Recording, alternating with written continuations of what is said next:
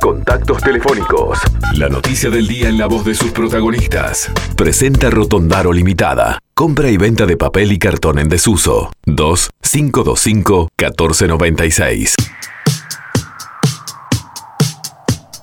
Hoy en los titulares comenzamos hablando de una situación que se va a dar en OCE, que tiene que ver con un reclamo de hace muchísimos años, se habla de unos 25 años, por lo menos de donde tomamos eh, la información como fuente, y el sindicato de OCE va a realizar un paro con ocupación por 24, por 48 horas. Eh, vamos a hablar de este tema porque en realidad eh, justo hoy es el día en que se retoma la presencialidad, hay allí un tema de regulación de más de 3.000 presupuestados, hay un tema de gente que tiene contratos en los que está ganando menos. Y el reclamo, el reclamo que FOSE, que es la Federación de Funcionarios de OCE, entiende es justo y que amerita un paro con ocupación por 48 horas. Vamos a hablar con el ingeniero Federico Kramerman, que ya está en línea. Un gusto tenerlo aquí en Entre Líneas. Federico, ¿cómo estás? ¿Qué tal? Buenos días, ¿cómo están? Bueno, antes que nada, un poco ya dimos la noticia, pero lo que queremos saber es, este, en la propia voz de los protagonistas, eh, ¿qué es lo que está pasando allí en OCE? Bueno, el, reclamo que llevamos adelante los trabajadores tiene que ver, como, como tú bien lo, lo presentabas, con un problema de regularización del lugar en el que estamos presupuestados los trabajadores dentro de la empresa, que es un problema que arrastramos desde hace 25 años. Eh, no es un problema que esté igual desde hace 25 años, es un problema que ha ido de, los últimos 25 años empeorando. ¿Cuál es el problema? Que desde hace 25 años que los trabajadores no estamos presupuestados correctamente en las funciones que desempeñamos.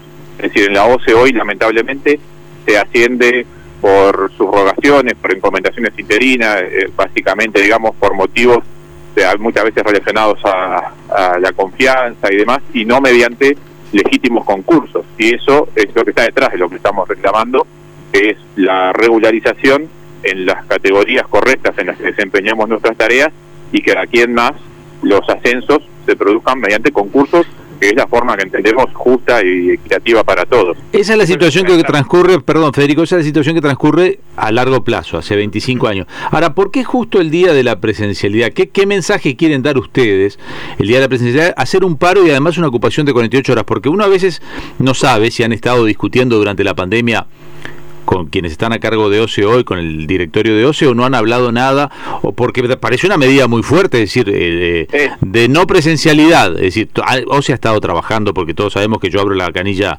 en mi casa y sale agua, y acá en la radio sale agua, es decir, eh, normalmente hemos tenido un suministro de agua que no ha tenido problemas, pero vuelven a la presencialidad y un paro y ocupación de 48 horas, a mí me suena fuerte. ¿Por qué esta medida? Supuesto que suena fuerte. Eh, esta medida no es de la noche a la mañana, el conflicto tiene dos partes. Tuvimos un conflicto el año pasado, donde cuando se elaboraba el primer presupuesto de la OCE de esta nueva administración, donde el directorio de OCE, particularmente el presidente del directorio de OCE, el ingeniero Montero, se comprometió, reconoció el problema y se comprometió a solucionarlo como esto requiere el visto bueno de la Oficina de Planeamiento del Presupuesto y porque en definitiva son el presupuesto de la empresa pública lo aprueba un decreto presidencial, es decir, dependemos de la aprobación del Poder Ejecutivo, esta promesa que se nos hizo hace, en julio del año 2020 no se ha cumplido. Ahora el sindicato lleva un mes y medio de haber retomado el conflicto. Si ustedes eh, miran para atrás, el, el, viernes 9 de julio pasado, hace un poquito más de dos semanas, tomamos la primera medida que fue la ocupación de la planta de aguas corrientes. Una medida, sobre todo, para mostrar la importancia que tiene esto para nosotros y para exigir respuesta. Esto lo digo porque la medida que estamos tomando hoy y mañana no, no es con motivo de la vuelta a la presencialidad. Eso, eso es más bien una coincidencia, digamos, no empezamos este conflicto ahora porque volvíamos a la presencialidad, sino que está instalado hace un mes y medio ya y venimos tomando diferentes medidas. ¿Cuánto sería en, plata lo que les están pagando de menos a los funcionarios? Usted, usted estaba diciendo que son unos 3.000 que están con una categoría y hacen funciones de otra categoría más alta. Hay una diferencia allí económica. Pero me parece importante que no hay diferencia económica. a ver. Nos pagan, nos pagan por las tareas que efectivamente realizamos. ¿Qué ocurre? Yo tengo una tarea que realizo hoy, que ya no es aquella con la que ingresé eh, hace muchos años en la OCE, pero estoy presupuestado en aquella en la que ingresé. Entonces, en mi sueldo, mi salario figura la, la, la, original y hay un renglón que se llama pago de compensación por diferencia de tareas. Ahora, ¿qué ocurre? Ocurren dos problemas que vivimos todos los funcionarios. Primero, cuando yo voy a alquilar un inmueble o a solicitar un préstamo y demás, lo que cualquier organismo me toma es mi sueldo presupuestal, que es mucho más bajo que el que efectivamente yo eh, percibo hoy. Y segundo, como todo esto está atado a subrogaciones, eh, yo no tengo nada asegurado. Hay, y suele pasar, muchas veces vinculados a cambio de administración también, que muchas subrogaciones caen y de un mes para el otro un trabajador sí percibe efectivamente menos dinero. Ustedes tienen un complemento para que para que lo entienda la gente. Yo usted tú sos presupuestado por 100 pesos, pero saben que cumplís una función que debería pagarse 150, entonces te pagan 100 pesos como presupuestado y 50 como complemento. Te cobras 150. Yo quisiera aclarar y es muy importante a toda la población que no estamos pidiendo dinero. Nada de esto implica ni un solo peso más de gasto. Claro, el gasto ya está hecho. El gasto ya está hecho lo que no está regularizado. Lo que, lo que sí generaría una certeza para ustedes de que una vez que pasás de 100 pesos a 150, esos 150 es como funcionario público, porque además son funcionarios públicos, esto que están... Estamos presupuestados, nosotros presupuestados, pero en categorías más bajas de lo que realmente trabajamos. No es el caso de lo que pasó en Antel, en donde un jerarca... No nada que ver, ahí está, siempre nos preguntan eso y no, no es la situación de Antel, esto es un problema diferente, porque ¿cuál es el problema de fondo? Que no podamos eh, ascender correctamente. Yo, yo realmente, para ganar los 150 que tú ponías de ejemplo, yo quiero concursar, competir por méritos con todos los que consideren que tienen que ejercer ese cargo y que gane el mejor. Eso hoy no pasa en la OCE, lamentablemente no pasa en la OCE. Porque ese puesto te lo dan por asignación, ese puesto como es un complemento te lo dan por asignación directa. Voy a, parafrasear a un jerarca de OCE que, que nos dijo algo, se le escapó algo en, en la negociación que nos reconoció de manera literal diciendo la OCE es el emporio de los cargos de confianza. Y efectivamente, lamentablemente. Eh, ahora, ¿qué, si ya la autoridad les dijo a ustedes, eh, Monteros, el presidente de OCE, ¿no? Ya les dijo a ustedes el año pasado que sí, que estaba de acuerdo en... No, no es un al no ser un tema de plata, el gobierno no le complica tanto, es un tema más bien administrativo, digamos. Eh, ¿qué, ¿Qué pasó? ¿Dónde se trancó esto ahora? Se trancó en la negociación con la Oficina de Planeamiento y Presupuesto en cuanto a cuál es el mecanismo, cuál es la forma para, para hacer esta regularización. ¿Y por qué no lograron esta regularización? Te pregunto en serio porque siempre está la vinculación, Federico, y esto me podrás decir, eso es un preconcepto, pero, pero está el preconcepto instalado en Uruguay. ¿Por qué no lograron esa regularización durante el gobierno del Frente Amplio, que siempre se entiende que los gremios son más afines? Bueno, estás hablando con alguien que no considera ninguna afinidad particular con ninguna de las administraciones y efectivamente la administración anterior también utilizó eh, a discrecionalidad este mecanismo de las subrogaciones y empeoró, no mejoró el problema, lo empeoró. Pero ya fue fue más fue más un reparto, ¿cómo fue que dijiste vos? Cargo de confianza. Un eh, el emporio de cargo de confianza no, no empezó el primero de marzo de 2020, justamente, se arrastra, cuando yo digo de 25 años, es porque todos los colores que pasaron por la administración de la OCE lo utilizaron mal, efectivamente. Y no hubo más afinidad, no hubo más afinidad en el gobierno pasado. Ningún, eh, no, no, de hecho con la administración anterior el sindicato cortó el diálogo desde el año 2017 aproximadamente. ¿Cuál es, eh, quisieron cortarlo, no, no hubo ninguna afinidad.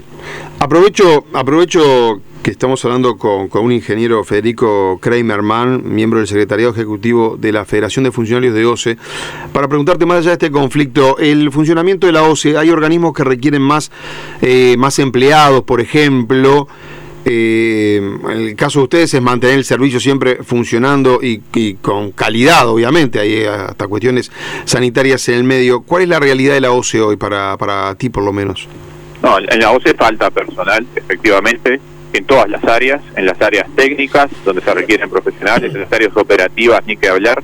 Se está funcionando en muchos lugares del país con un personal mínimo, a veces con turnos de, una planta que potabiliza agua en el interior con un solo operario. Eh, la OCE no entra personal desde hace tres años, hay muchísimos menos funcionarios. Se han ido solo en el último año cerca de 180 funcionarios y no ha entrado ninguno absolutamente ninguno. Tendrían unas 60 vacantes ustedes, si por la regla 3 por 1 podrían entrar 60. El, problema, el problema que tenemos en la OCE es que está aplicando un 3 por 0. No, no, te entiendo, te entiendo porque si, si no entró ninguno 3 por 0, pero tendrían allí... Tendríamos unas, unas 60 vacantes. Con eso se... Con... La, la, regla de la OPP, unas 60 vacantes, pero lamentablemente, fíjese, estamos casi por entrar en agosto, estoy hablando de 180 vacantes del año 2020, y estamos en terminando julio del año 2021 y todavía no se repuso ninguna. Esto está generando enormes problemas a nivel operativo. ¿Eso cómo se repone? ¿Con el escalafón más bajo? ¿Se toma gente ya capacitada y puede entrar en escalafones más altos? ¿Cómo, cómo es eso? Eh, no, se entra por el escalafón más bajo, sí, justamente. O sea, se jubila, se, se, retira un ingeniero y, y, empiezan tomando uno en el escalafón más bajo y los que están más cerca de ingeniero van a ingeniero. Aquí se mezcla con el problema anterior. Cuando se retira un ingeniero con una, una categoría más alta por la antigüedad que tenga y demás, lo correcto sería que tras de sí ocurrieran los correspondientes ascensos, liberando el escalafón más bajo para que por allí entrara. ¿Cuál es el problema? Como la OCE no realiza los llamados internos para los ascensos, no se termina haciendo ninguna de las dos cosas. Eso es lo que ocurre, por eso no, no es independiente un tema del otro, ¿verdad? En la OCE no, no hay lo, lógico, es se jubila a alguien que hace mucho tiempo está, eso genera un lugar, se asciende hasta que se libera un lugar por abajo, digamos, y, y así se le hace un llamado para que un nuevo funcionario ingrese en donde la administración la última, Federico, ¿cuál, ¿cuál es el interlocutor que tienen ustedes directamente? ¿El presidente de OCE? ¿Con quién, ¿Con quién hablan directamente ustedes hoy? Bueno, hoy estamos a, tres lados al mismo tiempo. Con la OCE, porque el problema, de nuestros jefes son la OCE y el directorio de la OCE, y fueron además los que nos, se comprometieron a esto. Y al mismo tiempo, para que esto suceda, estamos haciendo algo que le corresponde a la OCE, pero también estamos negociando nosotros, que es directamente con la Oficina Nacional de Servicio Civil y con la Oficina de Planeamiento y Presupuesto. Ah, así que están con los tres en diálogo al mismo tiempo. Ah, y saca el FIE siempre es muy abierto al sí, digamos, en toda negociación, ¿vio? Les va a ir bárbaro. está difícil. está difícil. no, hay ninguna de estas partes que no haya reconocido el problema. Bien, está bien. Estamos hablando con el ingeniero Federico Kramerman del Secretariado Ejecutivo de FOSE. Gracias por atendernos, por explicarnos la situación ahí. Muchas gracias a ustedes por permitirnos. Que pase bien, buen día. Queda claro que esto nos habilita o nos obliga a nosotros también a llamar a la gente de OCE para entender la contraparte, porque si no, es, fue muy claro, Federico, si no les significa mayor plata, si no les significa, este, en definitiva, este, bueno, lo de tomar personal a la larga son vacantes que tiene, pero si no le significa cambios sustanciales en la plata que tienen que distribuir, parece que es más un tema de mecánica que por 25 años han decidido no cambiar. ¿Será cierto eso? Entonces? Usted escucha a, este ingeniero, a Kramerman, y la verdad que yo digo, este hombre tiene la razón lo que está diciendo. Bueno, usted dice que llama a la otra parte a ver cómo, a ver si no nos estamos, hecho? a ver si nos estamos eh, dejando de ver alguna otra arista. Dijo que era un festival de cargo de confianza. Eso lo dijo un jerarca que se lo dijo a ellos. Se lo dijo a ellos, bueno, es, eh, pero un emporio de un emporio. ¿Cómo fue que dijo? Bueno, después escuchamos. Esto va a quedar subido en Spotify en un ratito. Ya son las 9 de la mañana, las 9 en punto. Presentó Rotondaro Limitada. Reciclar es avanzar. 2 525 1496. Entre líneas, periodismo a tu medida.